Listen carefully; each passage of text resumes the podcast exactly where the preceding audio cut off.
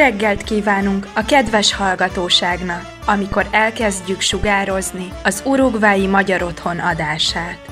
Desde aquí, Montevideo, capital de la República Oriental del Uruguay, y a partir de este instante, el hogar húngaro toma contacto con toda la colonia húngara que reside en nuestro país y en el mundo. Comienza la hora húngara.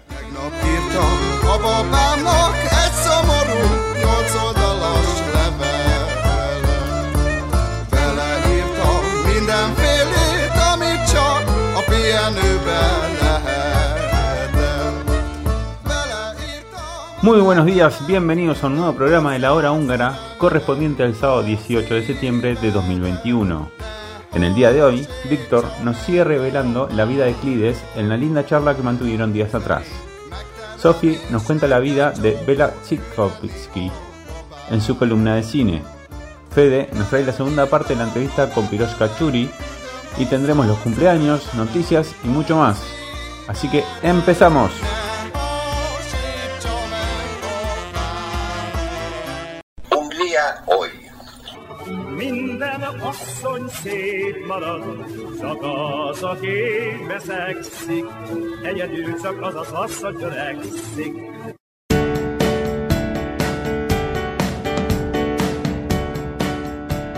Como ustedes ya saben, el cine en Hungría es noticia y en estos momentos se está llevando adelante el Maratón de Cine Clásico de Budapest, el evento cinematográfico internacional más grande de la capital, donde se rendirá homenaje al reconocido director Miklos Jancho, a la legendaria actriz Mari Torokchik y al eminente director de animación Marcel Jankovic, quienes fallecieron este año, dijo el organizador. El evento, que se desarrollará entre el 21 y el 26 de septiembre, contará con varias películas clásicas restauradas recientemente por el Instituto Nacional de Cine de Hungría y películas extranjeras con conexión húngara en un cine al aire libre abierto en la plaza frente a la Basílica de San Esteban, entre otros lugares. Para conmemorar el aniversario del nacimiento del galardonado Yancho, el Festival de Cine mostrará sus títulos icónicos restaurados digitalmente: The Roundup de 1966, Cantata de 1963, Winter Wind de 1969, Electra, My Love de 1974 y God Paseos Backwood de 1991 en la plaza y en los cines Urania y Tolby y en el Instituto Francés.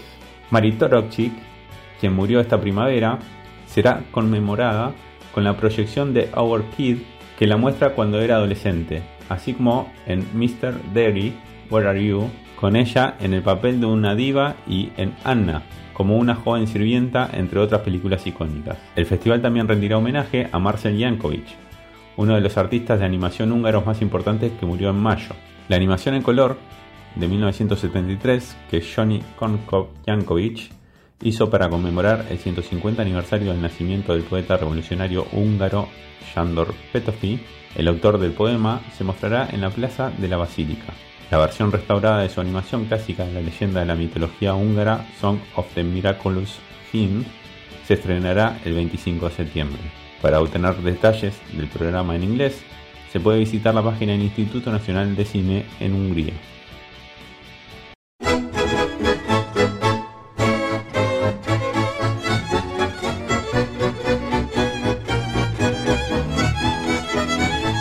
La entrevista de la semana. La entrevista de la semana. La entrevista de la semana. La entrevista de la semana. La entrevista de la semana. La entrevista de la semana. Un espacio para conocer más de la diáspora en Sudamérica mediante La entrevista de la semana.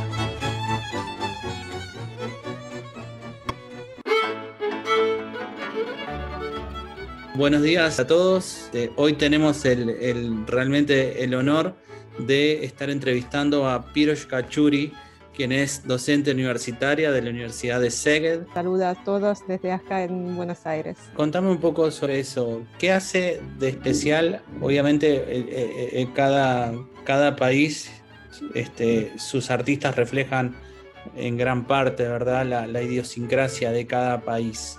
¿Tú sentís que, que en el cine húngaro eso fue fielmente reflejado y mantiene cierta vigencia o, o cierta importancia testimonial de esas épocas? Definitivamente, eh, y eso me parece que tiene que ver en parte por eh, las condiciones políticas del, país, porque en particular, eh, bueno, bajo el comunismo y bajo un régimen restrictivo, siempre se vuelve particularmente importante hablar sobre, sobre los problemas del presente pero cuando eso se vuelve imposible, por ejemplo, o dificultoso por lo menos, por razones de, por ejemplo, censura, entonces eh, se realiza una búsqueda y en particular eh, los eh, directores de cine y así como los escritores también empiezan a probar ciertas estrategias para hablar por ejemplo, a través de la historia de los problemas del presente. Entonces, hay una suerte de transposición de las problemáticas del momento concreto hacia otras épocas, pero en cuanto a metáforas, pero también a otros géneros cinematográficos como por ejemplo eh, las comedias. Entonces, conociendo eso, a ver, uno puede ir eh, analizando de qué manera podemos acceder a esos mensajes que en cierto sentido tienen que ser codificados por las condiciones de imposiciones de, la censura, por ejemplo. Siempre es algo conocido que el arte en los momentos de, crisis, en los momentos un poco lo que recién mencionabas de censura, en los momentos bajo regímenes opresivos, siempre aflora y siempre aflora de una manera muy ingeniosa y de una manera muy creativa. Hungría históricamente ha, vivido muchísimos regímenes totalitarios este, de, todo tipo. Eso este, también está, tú, tú ves este, que ante los, ante los distintos regímenes que vivió Hungría, la forma en cómo afloró ese arte fue distinta o en todo fue de la misma manera? Bueno, a ver, yo, digamos, mi interés se restringe o se limita principalmente a la época desde la Segunda Guerra. Mayormente trato de cubrir hasta, el, eh, hasta la caída del muro de Berlín, pero aún sin hablar sobre épocas, por ejemplo, eh, la época de, de la flecha, flecha, cruz, la época fascista en Hungría y, bueno, incluso anteriormente, anterior a la Segunda Guerra, uh, digamos, uh, hubo un, un régimen muy conservador, pero aún dentro de esa época, post Segunda Guerra, hasta la caída del, del, muro de Berlín, el país pasó por distintas etapas. Entonces, las condiciones y los modos de represión también iban cambiando. Entonces, las estrategias artísticas también iban cambiando según eso. Y Principalmente podríamos, bueno, la, revolución del 56 es un hito no solamente en Hungría, es, es un hito mundial que fue precedido por unos años de deshielo después de la, de la muerte de, de Stalin, pero justamente a partir del 53 iban cambiando y iban relajándose las, las, condiciones en Hungría. Después, a principios de los 60, otra vez uh, hubo un momento de, de, mayor tolerancia. Incluso hay investigadores que dirían que ya en los 70s, 80s prácticamente el régimen mismo en cierto sentido alentaba cierta crítica hasta un cierto punto hacia el régimen como una suerte de, válvula de escape. Entonces, a medida que iban cambiando las condiciones, los artistas también iban echando mano de distintas herramientas, distintas estrategias. Y un poco la importante inmigración de húngaros que hubo en esa época hacia, hacia distintos países, de hecho también hacia Sudamérica. ¿Tú has, has notado aporte de la diáspora mediante artistas, mediante directores, mediante filmes que hayan aportado algo desde la diáspora a, esa, a esta realidad que estamos charlando? Bueno, eso es un tema complejo porque Hungría aportó mucho al cine y incluso al cine mundial. Se conocen directores eh, de Hollywood que eran absolutamente fundamentales y directores centrales como, como Zucker y Korda y otros, pero justamente por eh, el carácter restrictivo del régimen, hubo una suerte de casi una cortina, digamos, una, eh, una prohibición para recibir eh, aportes de aquellos que han dejado el país.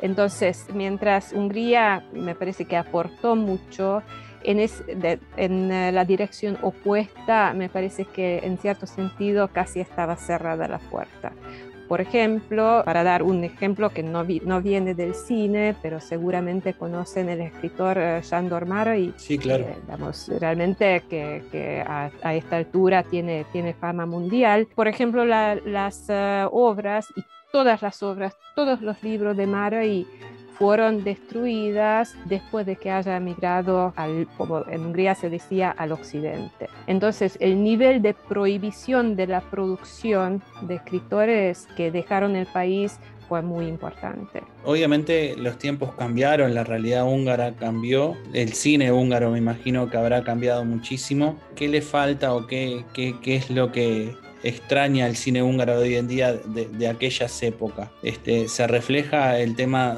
de, lo que se habla hoy en día de distintos aspectos culturales de esta globalización, de que se pierde la identidad, de que se pierde hablar de la realidad más cotidiana y ir a una, una realidad más global. ¿Eso también pasó en el cine húngaro actual? Bueno, eh, el cine húngaro desde hace tiempo, yo desde hace tiempo está en contacto con lo que está pasando en el cine, mundial y entonces va incorporando, uh, incorporando uh, las experiencias, se va acercando a nuevas herramientas, por ejemplo, para, mencionar la Nouvelle Vague francés tuvo su impacto en, en, los años, fines de los años 50, 60 en Hungría, así como el neorealismo italiano también. Entonces siempre, bueno, desde hace mucho hubo, hubo un circuito de intercambio entre los cines de, de otros países y en particular también dentro de lo que es lo que era el, el bloque de Europa Central. Eh, entonces,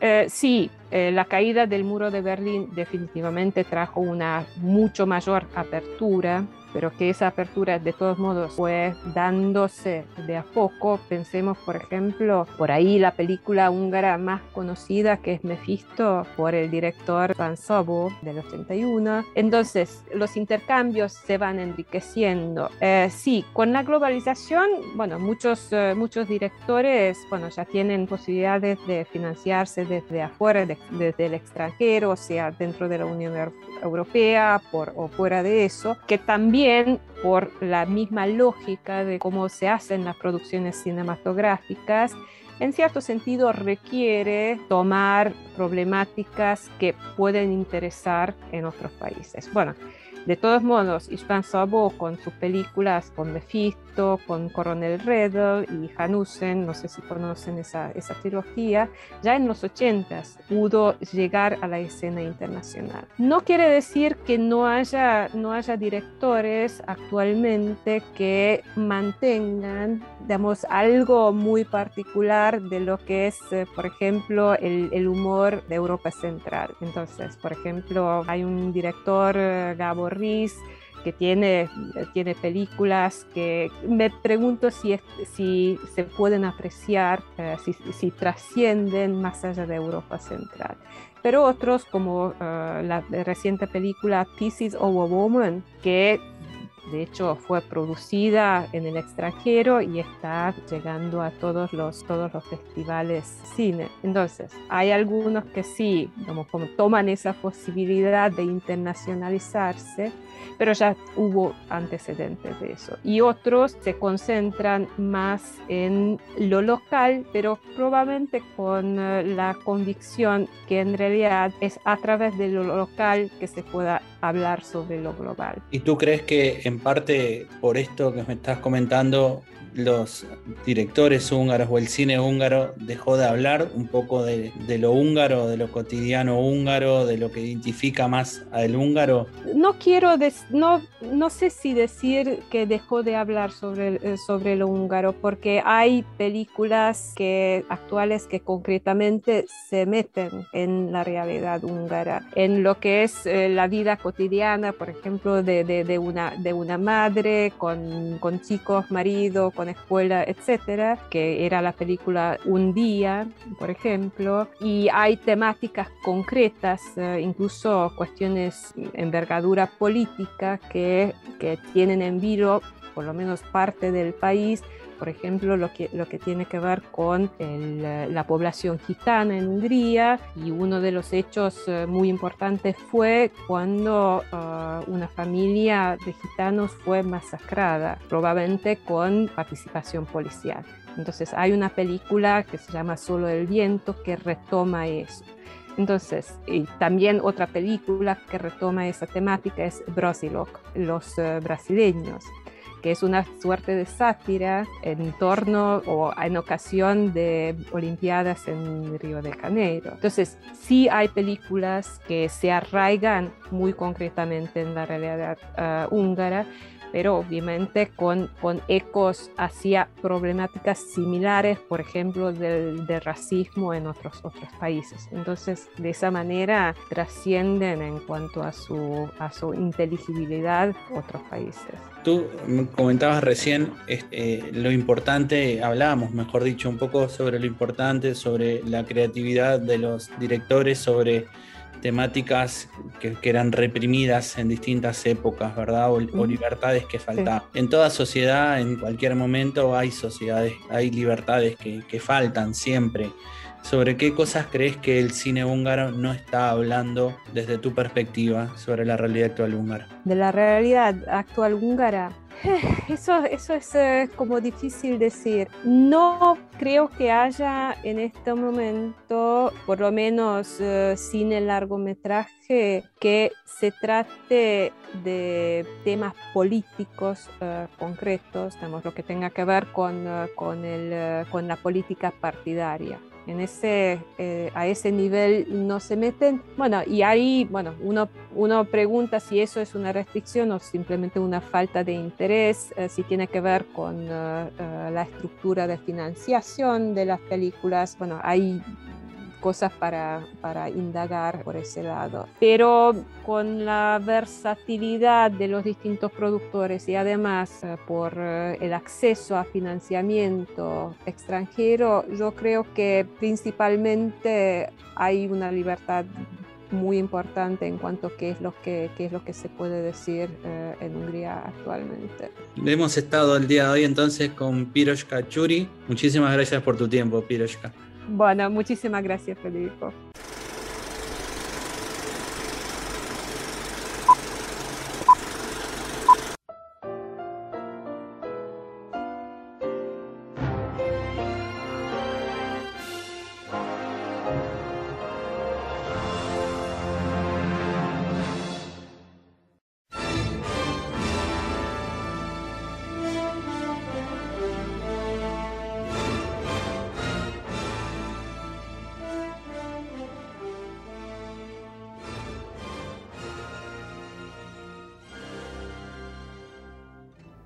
Después del recorrido por la gran cantidad de cineastas húngaros que lograron su fama en el exterior, hoy decidimos enfocarnos en los comienzos del cine en Hungría, trayendo algo de la historia de uno de los primeros directores de cine y directores de fotografía, Bela Sidkowski, quien filmó la primera película húngara conocida hasta ahora. Bela Sidkowski nació el 3 de abril de 1868, en el seno de una familia acomodada, podría decirse noble aprendió los conceptos básicos de la fotografía de Karol Divay, quien fue un pionero de la fotografía húngara. Luego se trasladó a Viena, donde incrementó sus conocimientos, y fue allí donde familiarizó con todos los métodos clásicos de representación del movimiento en el cine húngaro. Cuando volvió a Hungría solicitó permiso para abrir un estudio y laboratorio de fotografía independiente en 1892, donde no solo tomó sus propias fotografías, sino que también desarrolló, amplió y copió sus tomas fotográficas con diversas técnicas. En 1896, durante las celebraciones del milenio en Budapest, estudió con más dedicación los diversos sistemas del movimiento,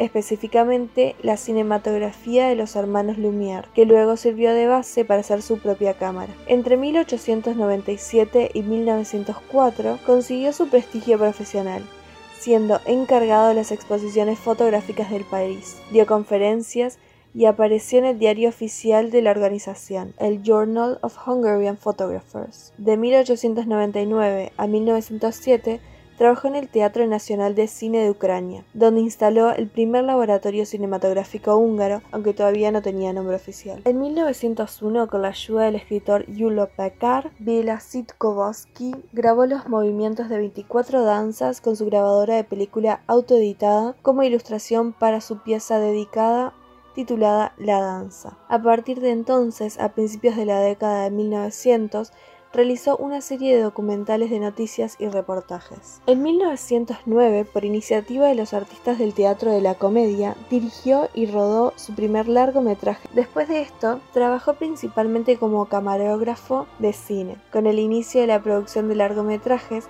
se convirtió en uno de los profesionales más empleados, director de fotografía de cineastas como Alexander Kurda, Michael Curtis, Vila Boldog y el doctor Lajos Lazar. Igualmente, como suele ocurrir en obras tan tempranas, la mayor parte de su trabajo se perdió. Para este sábado no tenemos recomendaciones, sino que hablaremos de las únicas dos películas que se recuperaron de este director. Como mencionamos, en 1901 en Hungría se estrenaba La Danza, o Otans en su idioma original. Obviamente es una película muda, blanco y negro, que nació como una ilustración conmemorada de la actuación en el Teatro Nacional de Cine de Ucrania. Esta fue la primera película húngara con escenas dramatizadas, hechas con la intención de realizar un filme. Lamentablemente, la imagen en movimiento no ha sobrevivido. Solo se conocen las imágenes publicadas en la prensa contemporánea así como las fotografías fijas de las que también se imprimieron una serie de postales. Su historia comienza con el director Yulo Pekar,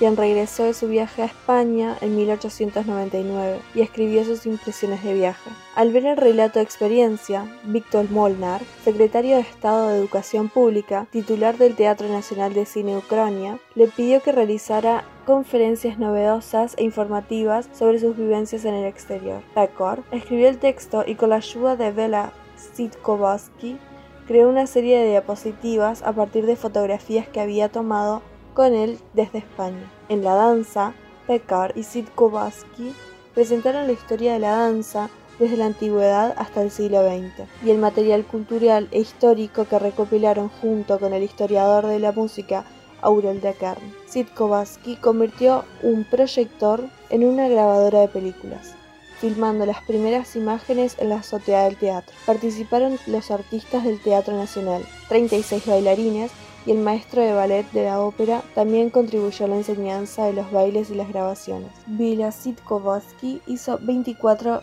cinematografías, de 1 a 2 minutos, es decir, colocó varias imágenes juntas y lesionó para generar movimiento. Además de eso, él mismo dirigió las escenas e hizo la fotografía. Después del estreno del 30 de abril de 1901, se publicaron fotografías de la película en la prensa contemporánea y se hicieron postales con fines publicitarios y comerciales. Actualmente es a partir de estas fotos, así como del libro de texto de Picard y los carteles contemporáneos, que podemos formar una idea de la película perdida. Aunque la danza aún se considera perdida, de Bela Sitkovsky se pudo encontrar una de sus películas, Omunka Subon. La película es muda y se realizó en 1915. Es una de las películas húngaras más antiguas que existen y una de las películas mudas húngaras más largas, siendo un largometraje de 1 hora y 37 minutos. La película fue rodada en el estadio de la fábrica de cine pedagógico. Se presentó a la prensa el 12 de enero de 1915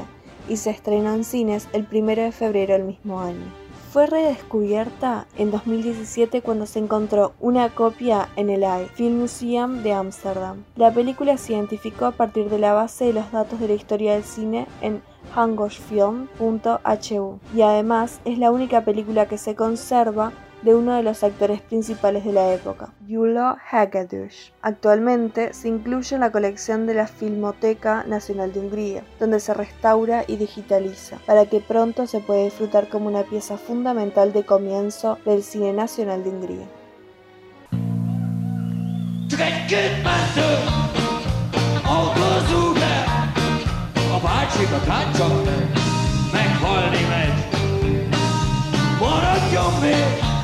Egy kicsit közöttünk olyan fontos lenne, hogy egy nappal több legyen.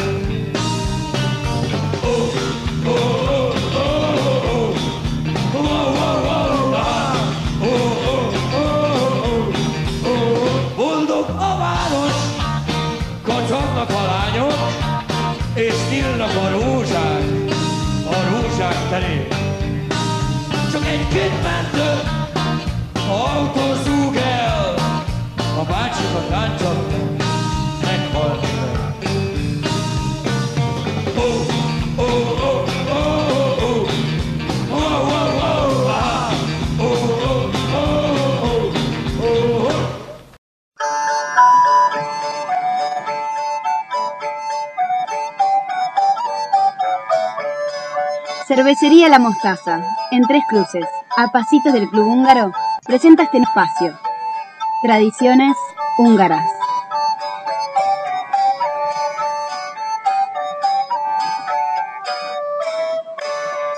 Buenos días.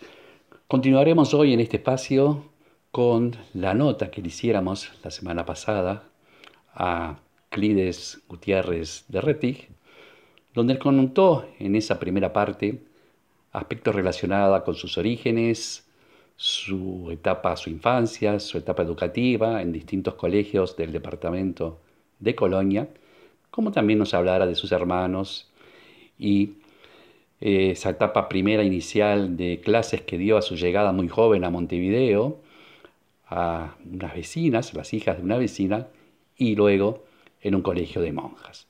Pero ella aspiraba más. Y es lo que nos va a contar seguidamente, luego que, habiéndose presentado en distintos lugares, fue convocada en una relojería, la hora exacta, donde su patrón en ese momento, Esteban Rettich, le enseñó el oficio. Vamos a dejar que nos cuente Clides esa etapa. Clides, adelante. el oficio, primero, eh, ate- primero me pusieron para que, me puso este Retich para que atienda a la gente, pero venía, venía poca gente, porque era, era relojería, entonces traían, traían relojes importantes, relojes de pared, todo eso, pero no era, yo, ten- yo no tenía lo que hacer. Entonces yo dije, ¿qué, qué puedo hacer? ¿Qué, qué? Y entonces me dijo que, me dijo mi patrón en esa época, que, que bueno, que, que iba a, enseñarme el, el oficio, yo qué sé. Entonces me puso, me dijo que tenía que, que entonces que lavara unos con Disan, unos despertadores. Primero que ya me los dio este eh, desarmados, ¿no? Entonces lavé todas las piezas de los relojes, esos despertadores o de pared, lo que fuera. Y con el tiempo me dijo que tenía que empezar a desarmarlo yo me mostró que las cuerdas y todo eso, como hay que desenrollarlas y después desarmarlo y lavarlos con el design y después volverlos a armar y aceitarlos. Y eso empecé haciendo eso hasta que me fui haciendo muy, este, como se dice, práctica, digamos, en eso. Y la verdad que me gustaba, me gustaba el oficio de, relojero, de aprender, de, y, logré, nunca rompí ningún, ningún pivot, porque claro, las rueditas tienen un pivot que se llama pivot. Siempre lo que hice, siempre lo hice bien, así que así fui avanzando en el trabajo. Dieron algún reloj más chico para que fuera también desarmando y así seguí con los, después con los relojes de pulsera, con los relojes de pulsera grandes y, de bolsillo también. Bueno, hasta que con los años que fui trabajando fui agarrando el oficio.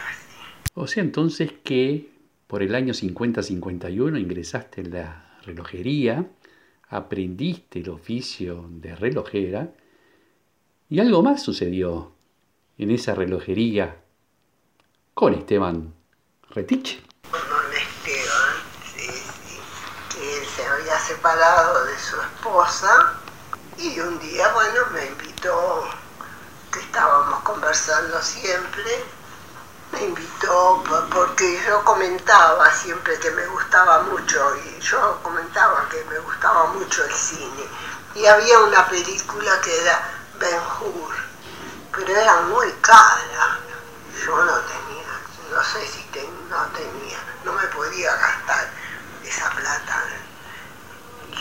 No sé cómo lo habré comentado, no me acuerdo tampoco. Y entonces él me invitó para ir a, a ver la película. Y al final vieron otra película.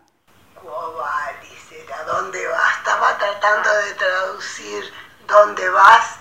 Porque eso me acuerdo que, que era la traducción ¿Dónde vas? Este, me invitó a ver esa película al cine Trocadero y yo lo miré medio ¿qué, qué, qué piensa este señor ahora? Digo yo que me está invitando para ir al cine, ¿no? Entonces, cuando yo me miré así medio raro, me dijo que no hay ningún compromiso, simplemente que me invitaba porque a mí me gustaba ir al cine. Bueno, y fuimos al cine, que era una película larga, como de dos horas o dos horas y media, ya no recuerdo y después que salimos fuimos a tomar una Coca-Cola o algo así, este, eh, ahí al lado de una confitería que después no estaba más, no sé cuál era, no recuerdo.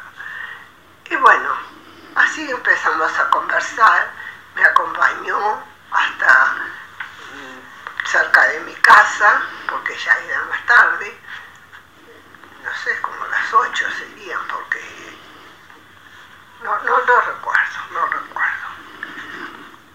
Y bueno, y ahí seguí trabajando y seguimos conversando.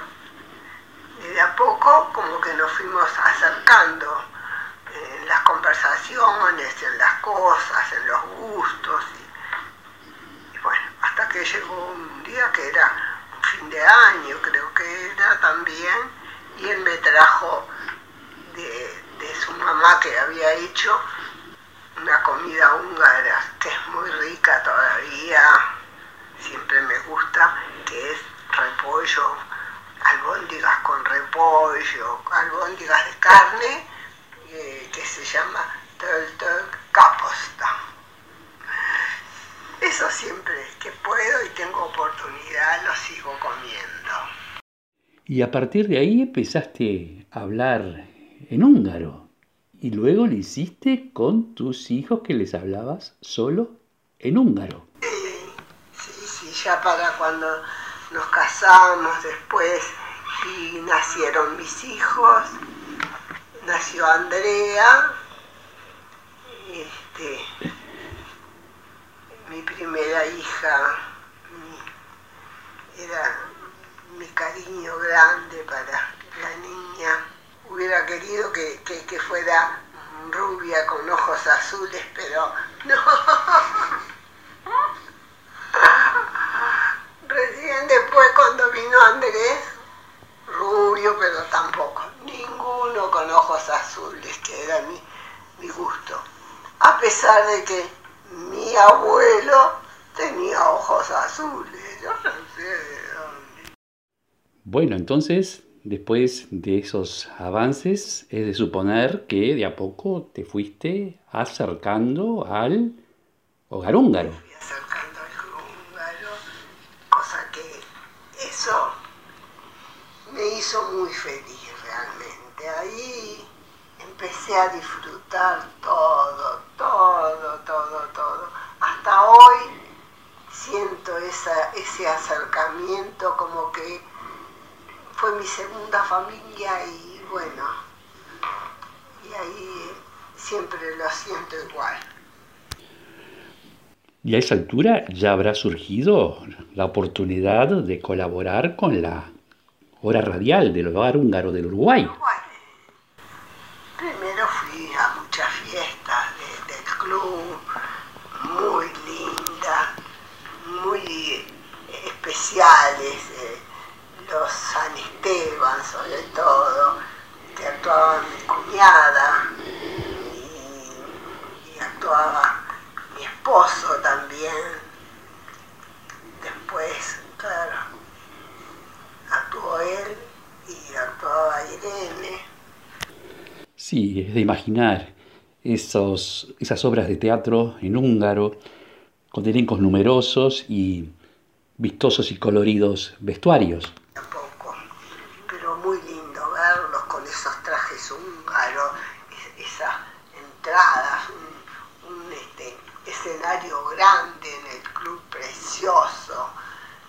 Y ahí este, de a poco me fui, fui conociendo también la gente y, me fui a hacer, nos acercamos mutuamente con otras personas que fueron mis amigos también, pero claro, después este, nosotros nos, mudamos para más lejos de- del centro donde estábamos, donde vivíamos. Nos fuimos a la chacrita, ahí estuvimos viviendo ahí en- afuera, digamos un poco del kilómetro 19 y medio, hasta que Andrea ya iba a la escuela. Y entonces de alguna manera ya teníamos coche entonces. Clides, son tan amenos tus relatos que me da pena cortar por aquí y dejar para la próxima la tercera y última parte de esta nota en la que nos vas a contar sobre tu inclusión y participación en el armado y co-conducción de la hora radial húngara. Nos despedimos con un fragmento de O Sole Mío en húngaro. Hasta la próxima.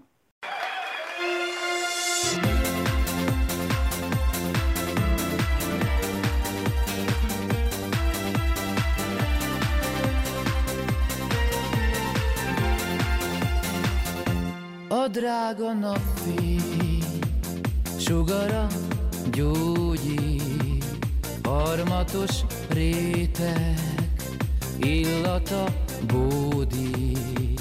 Én csak egy arcot, egy arcot látok, nem hiszem el, hogy ez nem álom volt.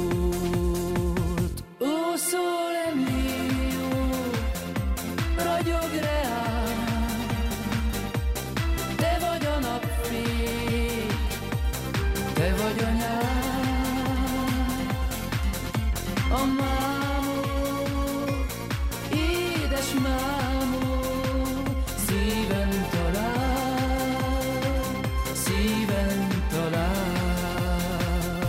Ha jő az alkony, simogat a lágy szél, csónak a vízen, egy dallam száll rég. Én csak egy arcot, egy arcot látok, nem hiszem el, hogy ez nem álom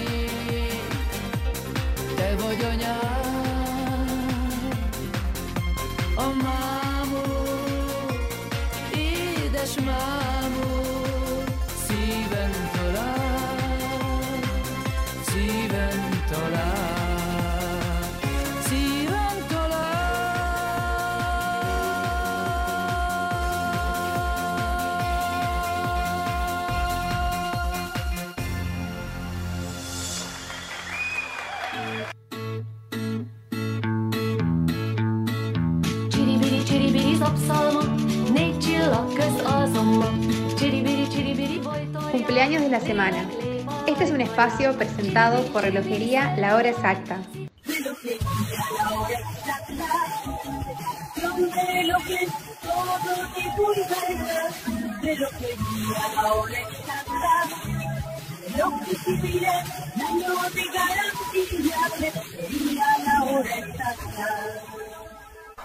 Muy buen sábado a todos, ¿cómo están? ¿Cómo se encuentran? Es otra hermosa semana de septiembre y como todos los sábados queremos que nos acompañen a saludar y desearles un gran día a todas esas personitas que son socias de nuestro club y están dando una nueva vuelta al sol y cumpliendo años esta semana. Bueno, y empezamos con hoy, el sábado 18, que cumpleaños Gabriel Sabo y Karen Colestar. Muy feliz cumpleaños, les mando un abrazo enorme a los dos y que ojalá disfruten este hermoso día. Que les seguimos el día número 22. El miércoles cumple Susana Retich y Carolina Sorbelo Nol. Muy feliz cumpleaños las dos, bellas, preciosas, y les deseo un hermoso cumpleaños. A todos los cumpleañeros, la comisión directiva y el staff de nuestra hora radial les envía un cálido mensaje de feliz cumpleaños y les desea la mayor de las felicidades en su día.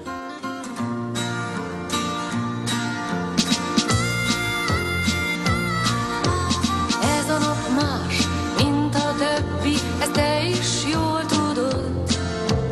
Másként kelt fel reggel és másként járt a hold. Köszöntünk